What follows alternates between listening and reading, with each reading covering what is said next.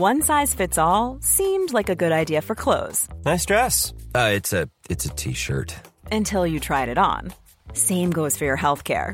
That's why United Healthcare offers a variety of flexible, budget friendly coverage for medical, vision, dental, and more. So, whether you're between jobs, coming off a parent's plan, or even missed open enrollment, you can find the plan that fits you best. Find out more about United Healthcare coverage at uh1.com. That's uh1.com.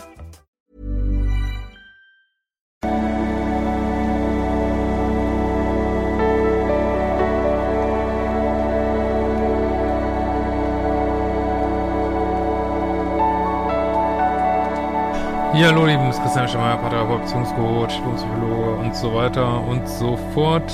Ähm, nächstes Jahr im Januar gehen die neuen Glückskurse und so weiter los. Wollte ich nochmal andeuten, guckt auch mal bei Instagram vorbei, da machen wir gerade einen Adventskalender.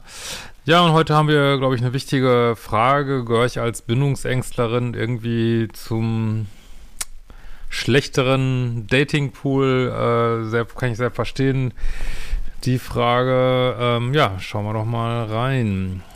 Hallo Christian, ich habe kürzlich einen deiner Kurse gebucht, ähm, die Datingkurse und lese zurzeit ein Buch, der Liebescode. Ich mache mich auf den Weg, immer mehr wieder Mut, eine Wendung in mein Nicht-Beziehungsleben zu bekommen. Ich weiß, dass ich beziehungsängstlich bin und bin entschlossen, mich dem zu stellen. Ich bin reflektiert, offen und bekomme von meinem Umfeld durchaus die Rückmeldung, dass ich warmherzig bin. Nun höre und lese ich von dir und auch in den Podcast von Steffi Stahl, dass ich zu der Kategorie Menschen gehöre, von dem er besser die Finger lässt. Äh, das fühlt sich sehr schmerzlich an und verunsichert mich stark. Ähm, ja, also alles ist relativ. Also je tiefer man eintaucht in die Materie, umso mehr wird alles äh, relativ und es sind die Wahlen, die wir treffen und die Wahlen, die auch ein äh, Mensch trifft, der, der, dich jetzt datet, die sind eine Reflexion von unserem Inneren so, ne? Also Verlustängstler finden gern Bindungsängstler, Bindungsängstler finden gern Verlustängstler und haben sich, arbeiten sich dann aneinander ab und ähm, ja, und ist mal die Frage, was, wie ist das Match, wenn du jetzt jemanden datest, der auch vorsichtig ist oder der auch nicht so eine intensive Beziehung möchte, kann es ja durchaus passen und man darf, glaube ich, äh, bindungsängstlich nicht verwechseln mit manipulativ. Also klar, es gibt viele manipulative Menschen, die sind noch obendrein bindungsängstlich, aber nicht alle Bindungsängstler sind manipulativ. Das habe ich ja in meinem Modul 4 drösel ich das nochmal auf. Da gibt es so drei Typen, müssen wir jetzt nicht alles wieder runterbeten hier. Ähm, Co-Abhängigkeit und Bindungsangst, äh, könnt ihr auch mal reingucken.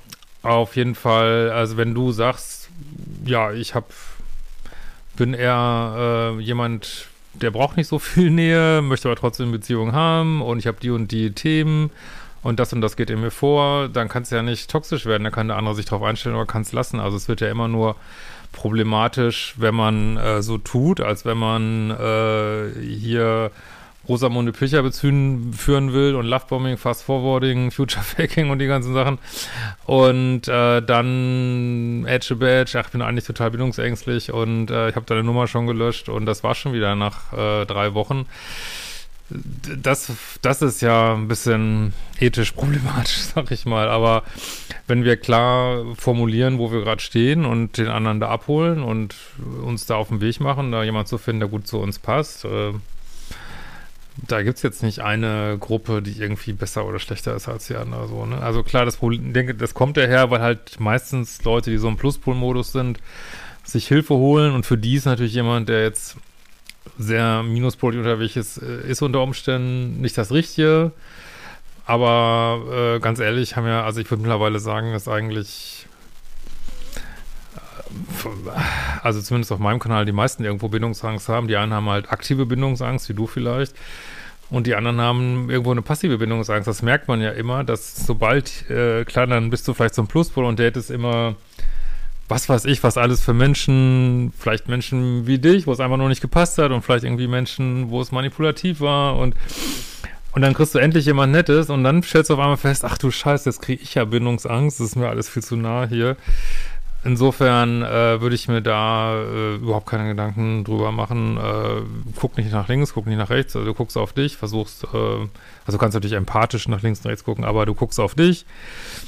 du arbeitest äh, da, wo du dran arbeiten möchtest. Äh, vielleicht möchtest du auch gar nicht so intensive Beziehungen führen. Du versuchst das möglichst äh, offen und ehrlich zu kommunizieren und dann kann der andere damit machen, was er will und dann ist so alles gut. Mehr, mehr kann man von keinem verlangen. Ne? Also lass dich da nicht verunsichern, äh, geh weiter den Weg und ähm, ich, also in meinem Programm sind drei Kurse für Bindungsängstler nicht umsonst, weil es eigentlich fast die meisten betrifft. In diesem Sinne, wir sehen uns bald wieder. Mach die fucking Kurse.